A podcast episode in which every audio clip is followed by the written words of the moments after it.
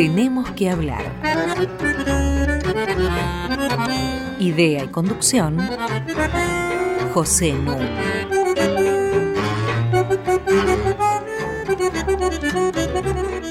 Muy buenas noches. Hoy tenemos que hablar de un tema apasionante al que ya nos hemos referido, el periodismo. Y sobre todo el periodismo en el contexto histórico mundial actual. Para eso, no solamente tengo al lado mío a Mariana Heredia. Buenas noches, Pepe. ¿Cómo estás? Sino que contamos con un invitado muy especial, que es el profesor Pablo Boskowski. Muy buenas noches. Buenas noches, Pepe. Buenas noches, Mariana. Pablo Boskowski tiene un par de doctorados recibidos, unos en la Argentina y otro en Estados Unidos, el primero en psicología, el segundo en estudios de ciencia y técnica. Y se ha dedicado con gran competencia a analizar la incidencia de los cambios tecnológicos en el periodismo y de qué manera se ha redefinido lo que conocíamos tradicionalmente como la tarea del periodismo a partir de los años 80, sobre todo, con la reestructuración de la industria y con la digitalización. Precisamente uno de los dos libros disponibles en castellano de Pablo Boskowski se titula Digitalizar las noticias. El otro, escrito conjuntamente con Eugenia Michelstein, se titula La brecha de las noticias. Digo de paso que con Eugenia Michelstein está Pablo cuando viene a la Argentina trabajando y asesorando en el Centro de Estudios de Medios y Sociedad de la Universidad de San Andrés. Me refería a los cambios ocurridos desde los años 70, pero sobre todo en la década del 80, donde la convergencia de las tres C fue muy sacudida. ¿A qué me refiero con la convergencia de las tres C? Que en el campo de los estudios sobre comunicaciones y sobre periodismo se habla obviamente de la C de comunicación, se habla de la C de contenidos y se habla ahora sobre todo de la C de computadora. Estos elementos se han combinado para generar un contexto nuevo para los periodistas mismos periodistas que tienen una gran conciencia en general de su oficio. En 1883 se creó la primera asociación de periodistas en Inglaterra. Y desde los años 50 del siglo XX proliferaron las carreras de periodismo. Y entonces se desarrolló una fuerte ética de la profesión a la que después nos vamos a referir seguramente en mayor detalle. De manera tal que los periodistas sostienen su visión de cómo se deben transmitir, elaborar, interpretar las noticias de una manera que no necesariamente coincide con los gustos de distintos públicos. A esto es a lo que yo creo que alude centralmente el libro de nuestro invitado sobre la brecha de las noticias. Me gustaría que lo desarrolles un poco vos mismo. Bueno, muchas gracias por la introducción y muchas gracias por tenerme en el programa. Eh, la brecha de las noticias es un libro que escribimos con Eugenia Michelstein, salió publicado originalmente en inglés por MIT Press y traducido el año siguiente, salió en el 2013 en Estados Unidos y en el 2014 en habla hispana. La idea del libro La brecha de las noticias es justamente eh, lo que vos aludías, esta idea de que hay una brecha, una distancia entre cuál es la oferta editorial de los medios líderes en sus respectivos países, como por ejemplo en Argentina serían medios como Clarín, La Nación, Infobae, Perfil, Página 12, etcétera, no los medios tabloides, entonces por un lado lo que los medios ofrecen, por otro lado lo que las audiencias eh, están interesadas en leer, en escuchar, en ver, en consumir.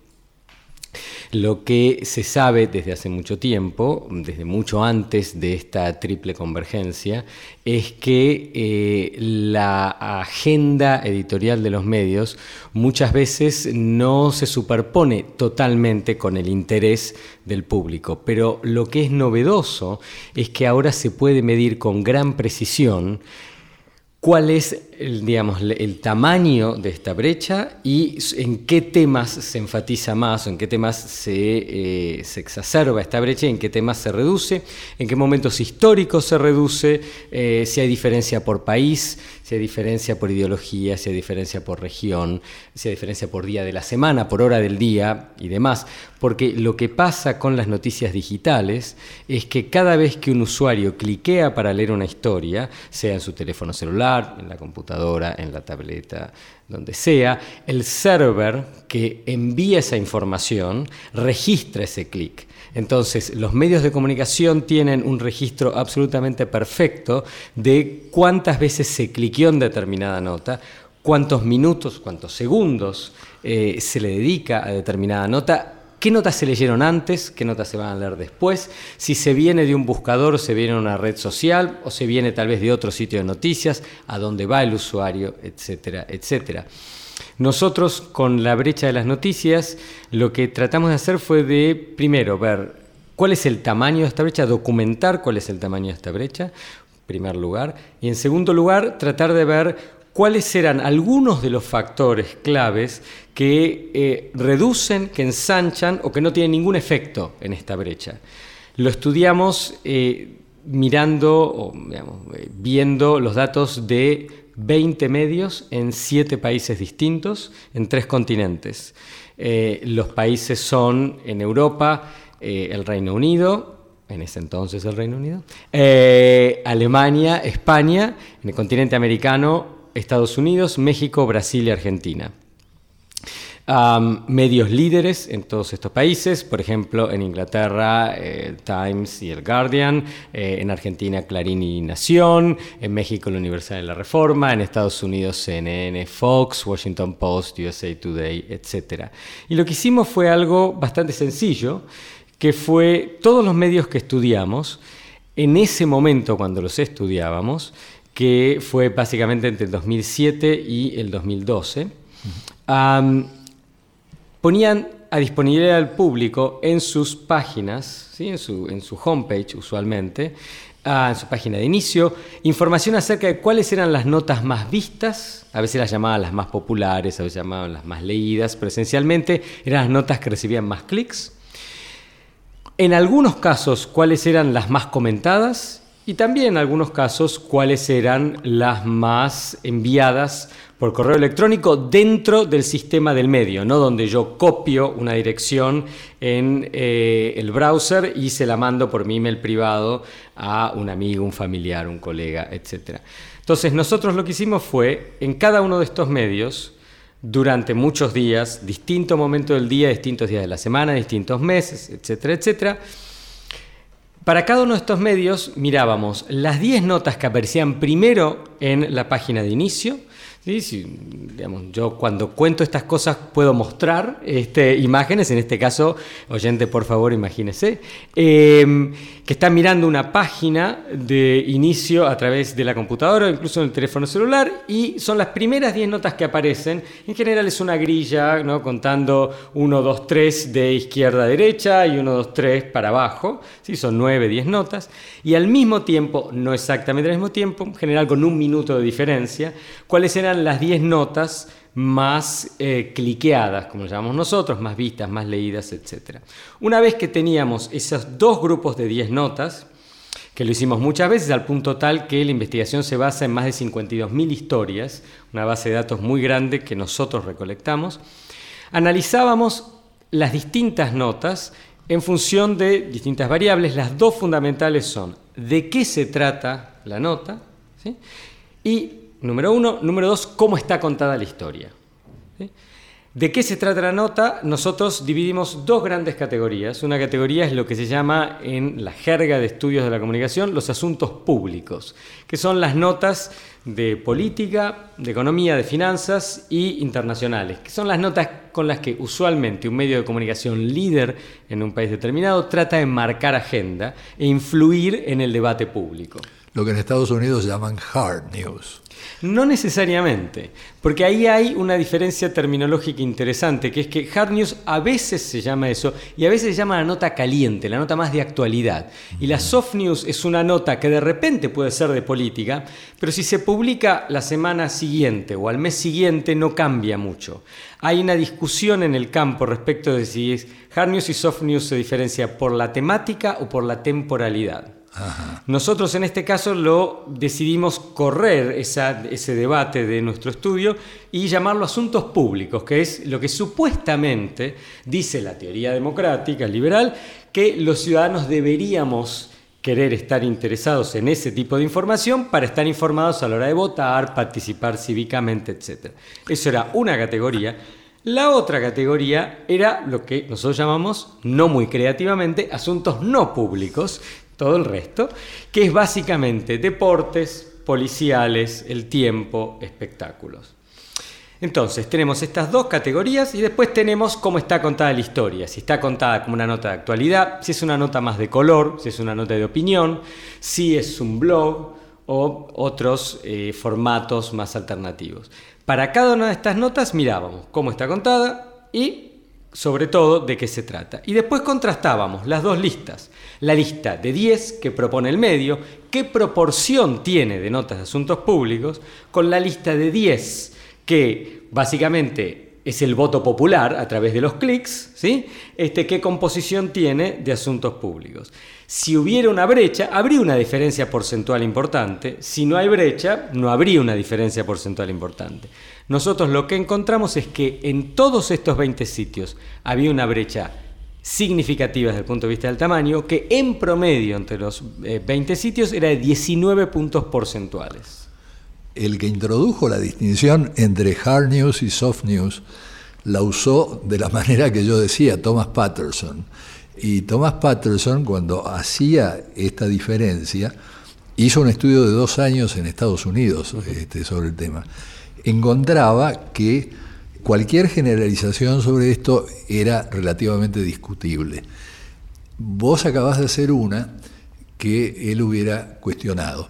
Me refiero que se necesitan estas noticias sobre asuntos públicos para que la ciudadanía esté informada y por lo tanto esto se vuelve un pilar de la democracia, para que se interese en la política. Bueno, lo que aparece en otros estudios, hay uno que se hizo casi al mismo tiempo que el de ustedes, porque se hizo en el año 2006, lo que muestra es que en verdad son los ciudadanos que tienen poco interés en general en la política los que leen pocas noticias sobre asuntos públicos. ¿Entendés? El orden de causalidad se invierte. O sea, una encuesta no puede establecer causalidades, puede establecer correlaciones.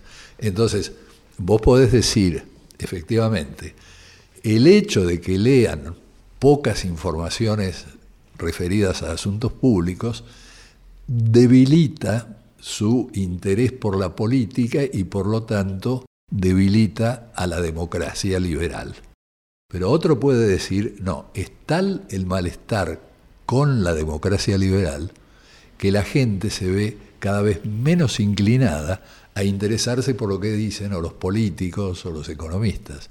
Vale decir que la causalidad se invierte.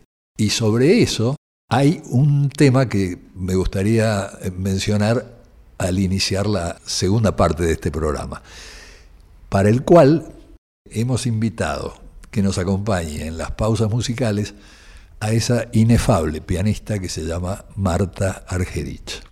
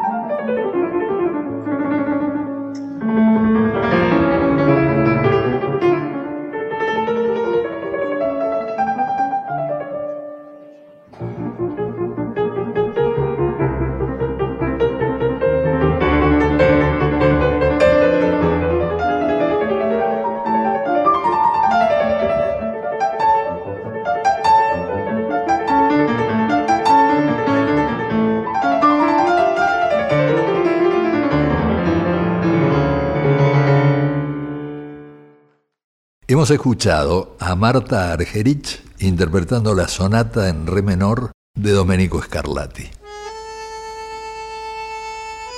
Hasta las 21. Tenemos que hablar. Con José Nuno.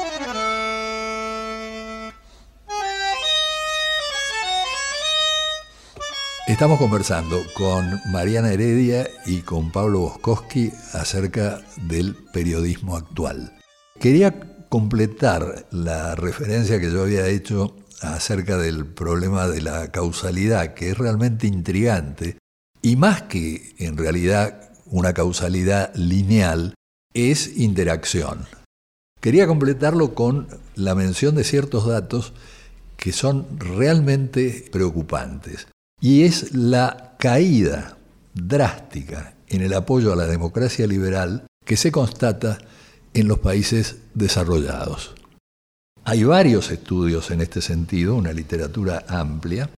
Por ejemplo, hace 20 años, en Estados Unidos, cuando se le preguntaba a los encuestados si estaría dispuesto a apoyar un gobierno fuerte, aun si fuese un gobierno militar, Solo uno de cada 16 decía que sí. En 2017 se han replicado estas encuestas y uno de cada seis dice que sí. Es realmente preocupante, es abrumador. Hay un libro que circula bastante de Yasha Munk en que trae todas estas informaciones actualizadas. Y una de las explicaciones importantes que me parece que uno podría arguir es que los jóvenes no tienen experiencia de lo que es vivir en una dictadura en estos países a los que nos estamos refiriendo. Quiero decir los llamados millennials. Los millennials vinieron después de la Guerra Fría, vinieron después del nazismo, vinieron después de las dictaduras militares en, en América Latina, salvo excepciones. Entonces no saben lo que es. Entonces, por ahí su malestar con el estancamiento económico, con la falta de perspectivas, con la falta de futuro, hace que piensen que la solución sea una mano dura, una mano fuerte, porque no saben en realidad qué es una mano fuerte. Pero me gustaría tu comentario sobre todo esto. Bueno, muchas gracias nuevamente por tenerme en el programa. Eh, yo no soy un especialista en populismo. A mí lo que me parece es que es un fenómeno, digamos, creciente, evidentemente. Eh, me parece que las causas son múltiples, eh, que emana en parte de una, eh, digamos, gran y creciente inequidad en la distribución del ingreso y en la acumulación de capital, por un lado. Por otro lado, una aceptación de la intolerancia en la vida cotidiana. ¿sí? Este, no solo la intolerancia, sino que está aceptado que la intolerancia está. Se es tolerante con la intolerancia. Lamentablemente. Eh, Pablo, en un libro reciente que acabas de compilar, justamente reflexionas sobre cuál fue eh, el papel de los medios en el ascenso de Donald Trump en Estados Unidos. Y ahí se agrega otra C que un poco está recorriendo nuestra conversación, que es la de la ciudadanía. ¿no? Está muy asociado el rol de los, de los medios y de ciertos contenidos, como decíamos, vinculados con la dinámica política y económica. Este, a la formación de la ciudadanía, ¿no? Cuán robusta puede ser esa conciencia eh, que limita el poder de los gobernantes, que los interpela, que participa.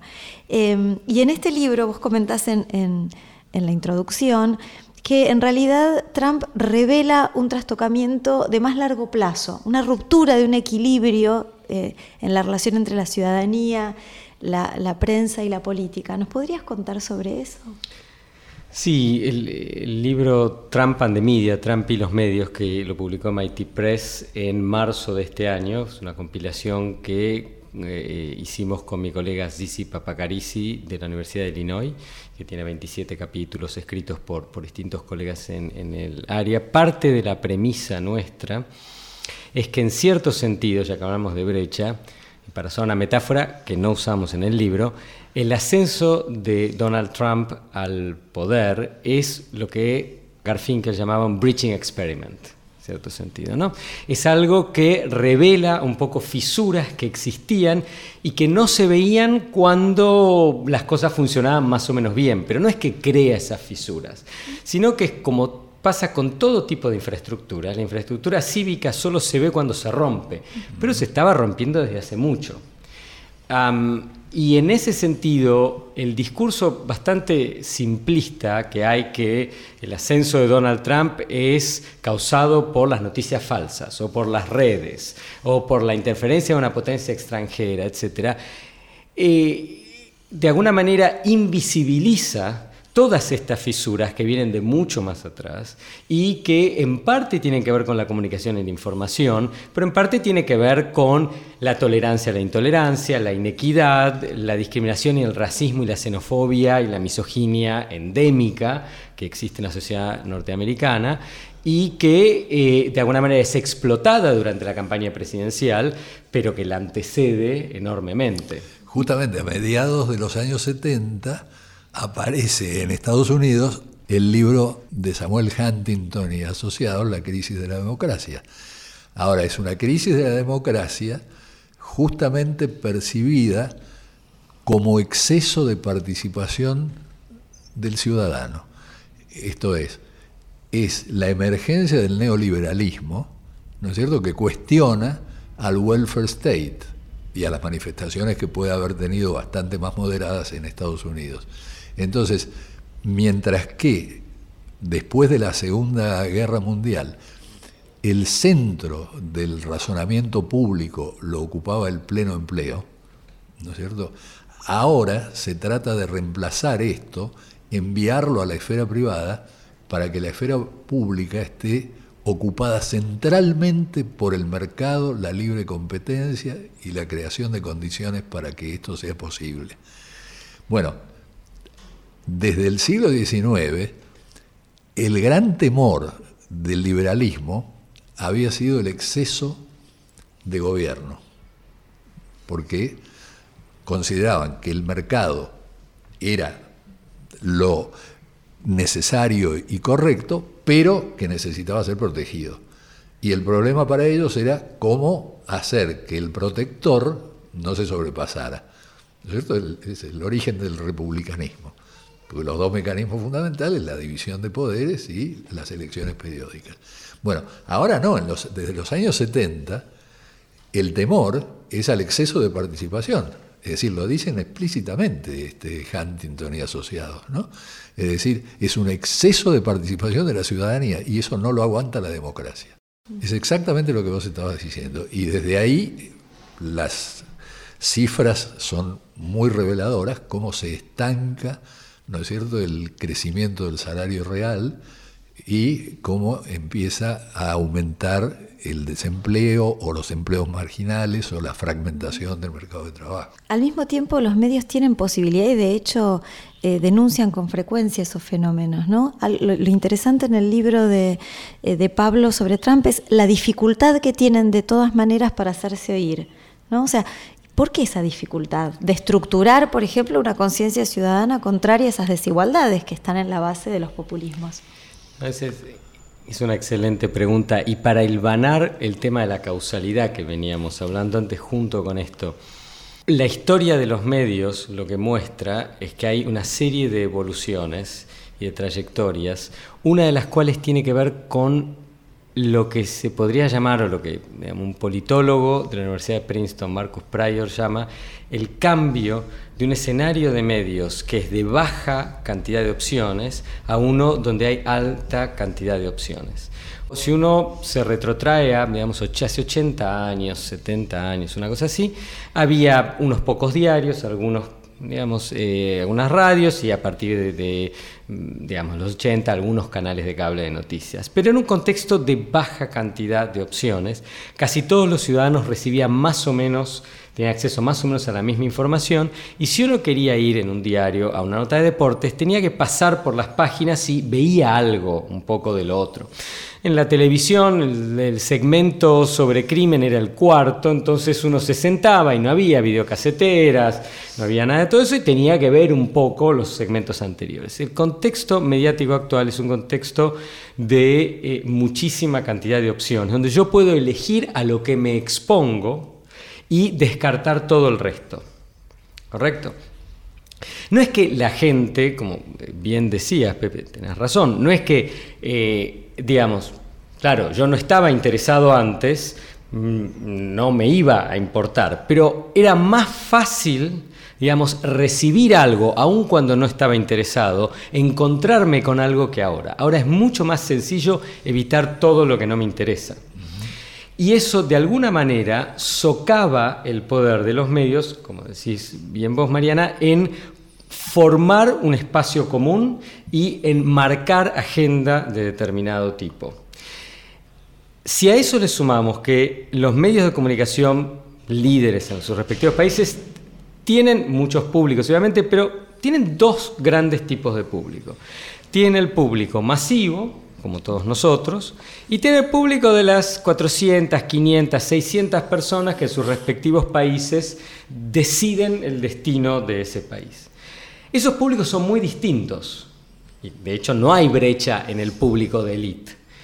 Pero el poder de un medio de influir en el público de los 500, en el público de élite, en parte está basado en cuán grande es su público masivo y en cuán pequeña es la brecha con el público masivo. Entonces, al perder público masivo y al visibilizarse la brecha, es que el público elite deja de prestarle atención también a los medios y se abren canales alternativos de información, medios alternativos, por ejemplo en Estados Unidos como Breitbart, eh, Drudge Report, todos los medios de lo que es la derecha alternativa. ¿sí?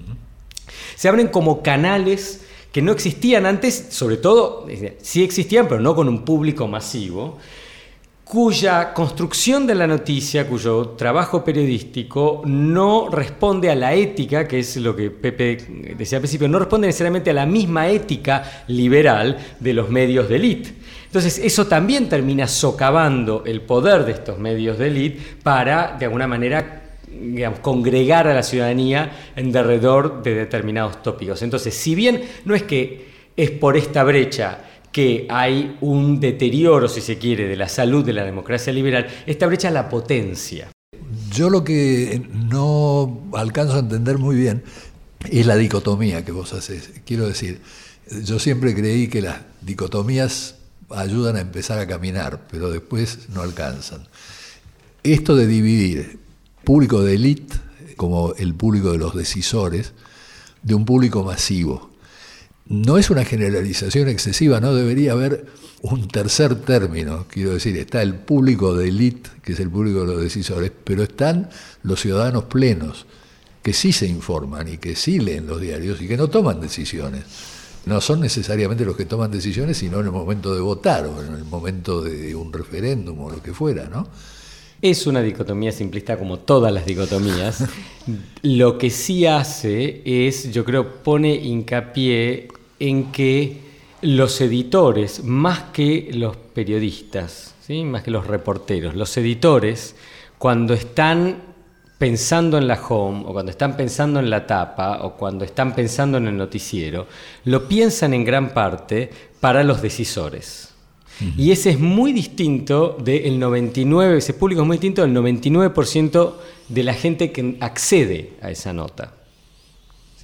Y esa, esa dicotomía, ¿sí? yo creo que sí visibiliza un poco la tensión interna dentro de las salas de redacción actual, siempre existió, pero ahora es muy patente, porque los decisores están mirando los mismos números que estamos mirando nosotros.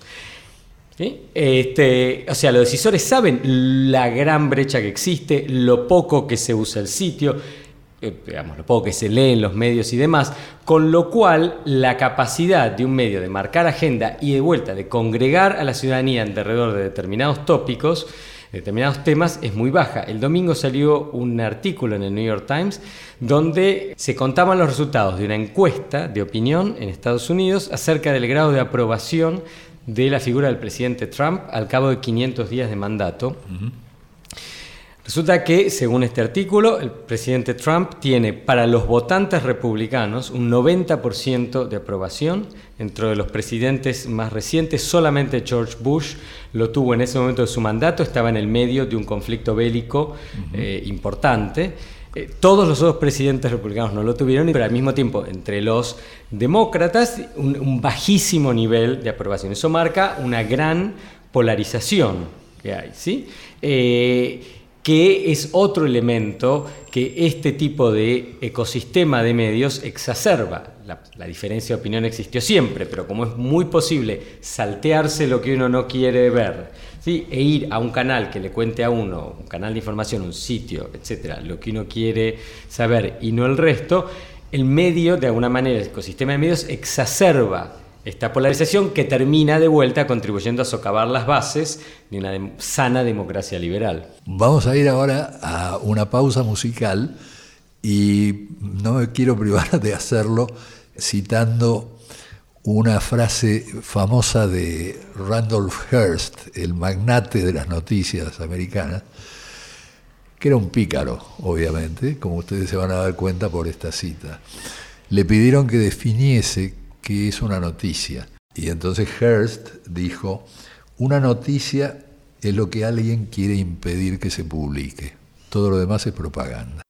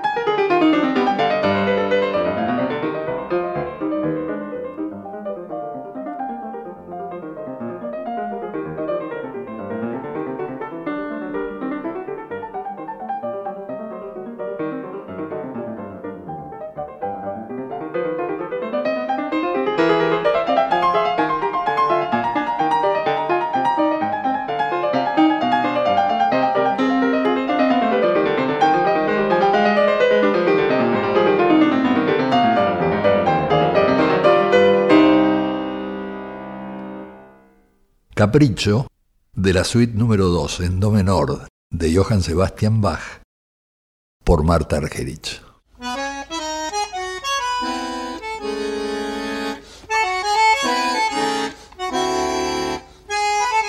Seguimos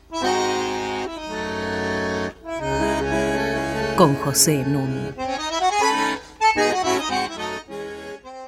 Para comunicarse con nosotros tenemos que hablar arroba radionacional.gov.ar. Y como ustedes ya saben, todos nuestros programas se pueden bajar de la sección podcast de la página web de la radio www.radionacional.com.ar y nos pone muy contentos estar recibiendo noticias de Canadá, de Estados Unidos, de lugares de Europa, donde se está viendo el programa. Aquí los clics nos dan gusto. Estamos con Mariana Heredia y con Pablo Boskowski tratando un tema de absoluta importancia y actualidad. Y yo le quiero eh, preguntar a Pablo hasta dónde lo que se llama infotainment en Estados Unidos, es decir, la mezcla de información y entretenimiento, es una salida posible a la que están apelando ciertamente los medios. La otra me parece significativo lo que hizo el Boston Globe después de la caída de las Torres Gemelas, y fue no separar la sección noticias de la sección opinión, para que hubiera una interpenetración entre precisamente la confección de las noticias y la interpretación de las noticias. Quería saber cómo veías todo esto en el contexto actual, sobre todo teniendo en cuenta el énfasis correctísimo que ustedes ponen en sus estudios en lo que significa la digitalización. Sí, el tema del infotainment es un tema importantísimo para entender qué pasa hoy en día con los medios de comunicación. Es algo que históricamente, es una respuesta que históricamente surge frente en parte a la pérdida de audiencias. Surge antes de la digitalización, ya se ve en los 80 que empieza a suceder y eh, toma mucha fuerza en los 90 toma mucha fuerza no solamente en el campo de las noticias, sino por ejemplo la comunicación política. Cuando Bill Clinton va al programa de Arsenio Hall en MTV y toca el saxofón y se pone las gafas oscuras, sí, está haciendo política en un formato de entretenimiento cuando eh, nosotros sabemos el rol que tuvo eh, Oprah Winfrey en la elección de Barack Obama, hay un artículo muy bueno de un politólogo de Harvard, Matthew Baum, que lo llama The Oprah Effect, el efecto de Oprah. Acá tuvimos un presidente llamado, mejor no digo el nombre, que trató de hacer eso en un programa y después no encontraba cómo salir, el telón no lo, no lo tenía abierto para salir, así que fue un papelón, tuvo que recorrer el escenario de punta a punta. Lo que se sabe es que, científicamente, es que el infotainment, que es básicamente una idea de, digamos, contrabandear contenidos serios con formatos divertidos, no cierra la brecha. la brecha se mantiene. Lo que sí hace a lo largo del tiempo es alterar la sensibilidad estética de las audiencias, no solamente de los productores de información, sino del público que se acostumbra a recibir de esa manera la información y espera recibir de esa manera la información. Y no me parece que sea ajeno, no es la única ni la más importante causa, pero no me parece que sea ajeno a eh, la increíble destreza comunicacional de Donald Trump como candidato y hoy en día como presidente de Estados Unidos, dado que es un candidato que viene no solo del mundo de los negocios inmobiliarios, sino también de lo que es el reality TV. ¿sí? Que es un formato que de vuelta, de alguna manera, desdibuja la frontera entre la ficción y la realidad. ¿sí? Eh, hay varios estudios, quizás el más importante es el de Laura Greenstaff, eh, que muestran cómo de alguna manera el reality TV es producido, se produce la autenticidad como se produce un vaso, como se produce un taxi, como se produce un auto de determinado tipo, pero a los ojos del público aparece como un fenómeno auténtico, espontáneo, natural. Este, entonces, el fenómeno del infotainment es un fenómeno yo creo que es esencial para entender el formato actual, no solamente porque quizás presenta una, alternativa posiblemente no muy eficiente o eficaz de comunicar información importante de una manera interesante, que esa, son esa es la dicotomía en la profesión, sino también porque yo creo que de alguna manera a lo largo de varias décadas ha generado una espectacularización de la política y de la comunicación cívica que tiene sus complejidades, porque candidatos o, o gobernantes muy dúctiles en estos formatos tienen bastante más llegada en la población que otros que no llegan de alguna manera a manejar ese tipo de formatos. Claro. Incluso se ha hablado mucho en el campo de la ciencia política de que un partido debía tener un equipo para ganar las elecciones y otro equipo para gobernar, porque no necesariamente se requieren las mismas condiciones para la gestión pública que para llegar al público eh, con un mensaje.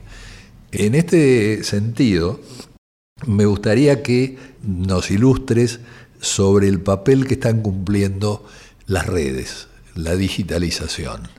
Digamos, las redes como Facebook, WhatsApp, que en Argentina es una red social importantísima, Instagram, Twitter, Snapchat, Pinterest, etcétera, son hoy en día uno de los grandes canales a través de los cuales vivimos nuestra vida no son realmente canales de comunicación, son como el oxígeno informativo que respiramos y del cual nos resulta casi imposible sustraernos.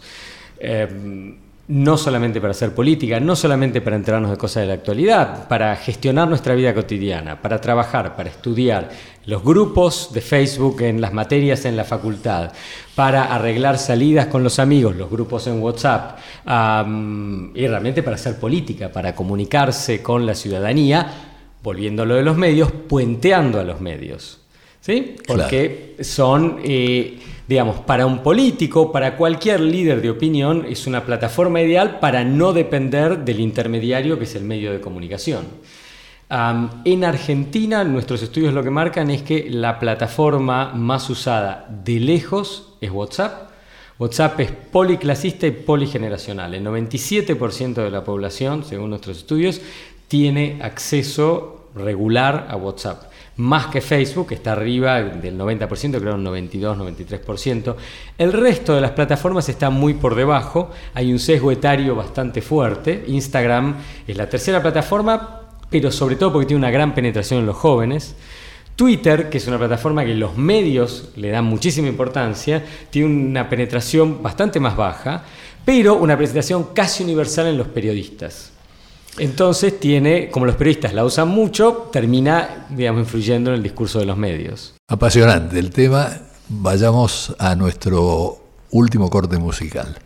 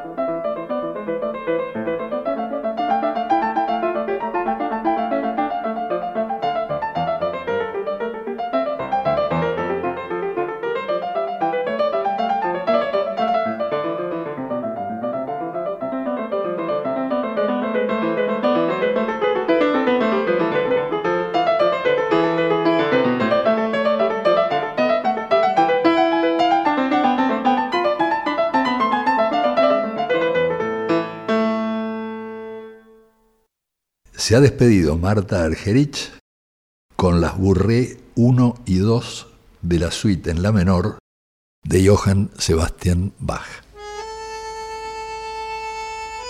Hasta las 21. Tenemos que hablar. Con José Nuno.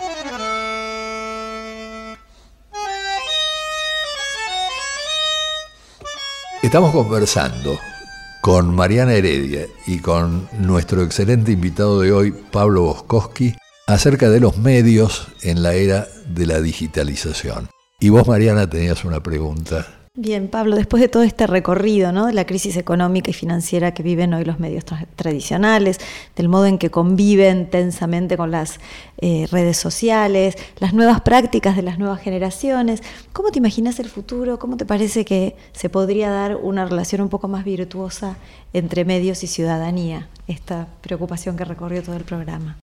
Sí, hay varios vectores, digamos, importantes para pensar un poco qué puede llegar a suceder en el futuro. Uno de ellos que a mí me parece importante es que el sistema de medios del siglo XX está claramente en vías de extinción.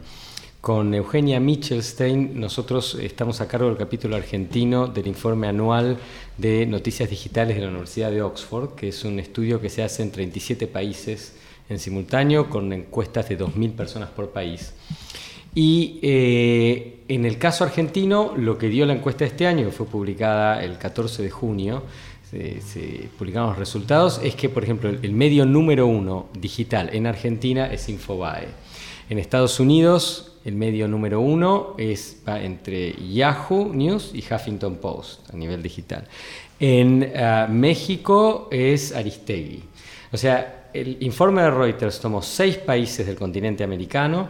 En tres de esos seis países los medios número uno no existían el siglo pasado. ¿Sí? Es otra marca más de la gran transformación qué está sucediendo. Número uno. Número dos, volviendo al tema de las redes, las redes son absolutamente esenciales en la vida de la gente y por ende son un canal más a través de la cual, a través del cual la gente consume noticias consume información, se informa de la actualidad. A veces intencionalmente voy a Twitter a ver los trending topics o voy a Facebook porque sé que se va a postear algo y a veces incidentalmente estoy en Facebook o estoy en Instagram viendo algo de mis amigos y alguien posteó una noticia. ¿Sí? Eh, esto lo que marca es una relación de mucha asimetría entre las redes y los medios, porque los medios necesitan de las redes para llegar a la gente, pero las redes no necesitan de los medios para ser utilizadas. Entonces, punto uno, que yo creo el siglo XX cada vez va quedando más atrás. Punto dos, muy importante, la influencia de las redes.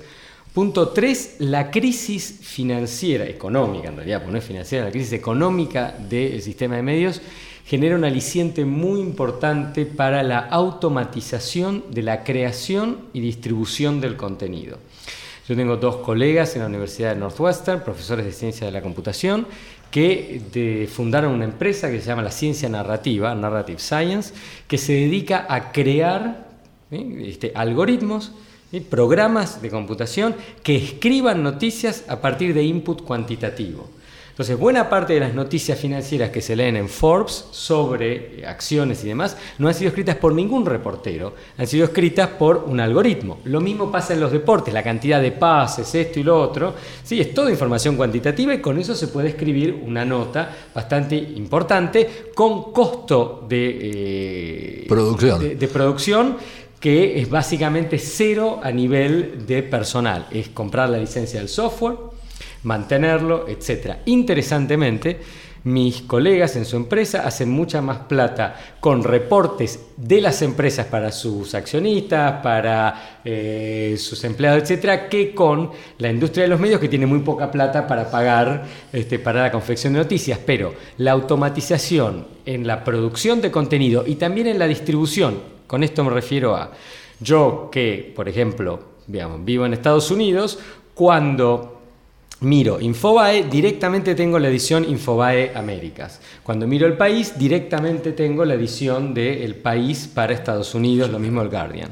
Eso se, puede, se hace en realidad a un nivel mucho más fino, mucho más reticular, en el sentido de que los medios hoy en día le dan a los, sus distintas partes del distintos segmentos del público distintas noticias, presentan un mix distinto de noticias de acuerdo a dónde uno vive, por manzana incluso, no necesariamente por país, por manzana, qué otras noticias ha cliqueado antes, etcétera, etcétera. Ese es un cambio fortísimo en, la distribución de la información. Quizás el medio tiene un montón de noticias, son las mismas, pero le da distintas noticias a la gente y eso dificulta, volviendo a algo que hablábamos en un bloque anterior, eh, dificulta la creación de un espacio informativo común en la ciudadanía porque estamos recibiendo radicalmente versiones distintas del diario. Es un fenómeno que empezó mucho antes de la digitalización, con las ediciones zonales y demás, pero que ahora se lleva a una potencia bastante fuerte. La última cosa que yo diría con respecto a esto es,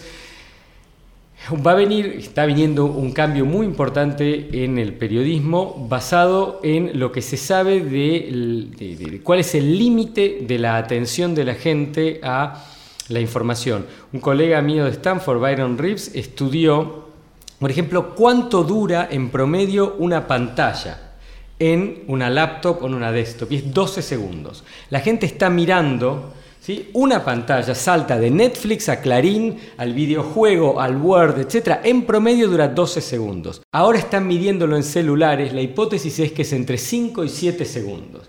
¿Cómo contar una historia para alguien que va a estar prestando la atención 5 segundos? Es un gran desafío. Lo que lleva a un último capítulo que vamos a tener que abordar en tu próximo viaje a la Argentina, que es el problema de las noticias falsas, de las fake news, porque es efectivamente mucho más fácil contrabandear noticias, y hay organizaciones dedicadas a eso, si en 5 o 7 segundos podés decir una barbaridad sin justificarla. Sí, hay un eh, efecto eh, favorable para la información no verificada, pero en parte tiene que ver con los canales alternativos que hablamos antes. En los medios tradicionales hay un control de calidad de la mesa editorial que no existe en las plataformas. Y sobre todo si el promedio de atención, digamos que sean 7 o 9 segundos, ¿sí? la posibilidad de verificar y de darse cuenta de, digamos, de realmente es esto verdadero o falso, baja mucho. Sobre todo cuando en el caso de Donald Trump, para volver al tema anterior y ir cerrando con esto, ¿no? Eh, la ley electoral eh, en Estados Unidos hace que el que gana en un estado se queda con todos los electores de ese estado. Entonces, basta con que haya una buena cantidad de noticias falsas, este, de manera que sea posible sacar la mayoría de los votos en ese estado para asegurarse la totalidad de los electores. Sí, con respecto de eso, el fenómeno de las noticias falsas como una variable fundamental en el resultado de una contienda electoral es muy nuevo. no hay realmente estudios eh, longitudinales que hayan medido esto a lo largo del tiempo y hay muy pocos estudios que se han ido publicando. Lo poco que se ha ido publicando marca que no hay evidencia para mostrar que tuvo un efecto fuerte. Se desconfía bastante de que haya habido un efecto fuerte de, las noticias falsas en el resultado electoral a nivel presidencial en Estados Unidos en 2016. Se habla mucho, pero aparentemente no hay mucha sustancia para avalar eso. A lo mejor sea una noticia falsa. Pablo Boskowski te queremos agradecer muchísimo que nos hayas visitado y te comprometemos a que en tu próximo viaje a la Argentina nos traigas más novedades tan jugosas como estas que pusiste hoy. Muchísimas gracias por la invitación, es un honor y un placer haber estado acá. Muchas gracias, muchas gracias Mariana. Y ahora me queda por agradecerle a la exquisita Inés Gordon, la productora de Eximia, y lo mismo Walter Danesi y Diego Rosato y como diría Wimpy, que todo sea para bien.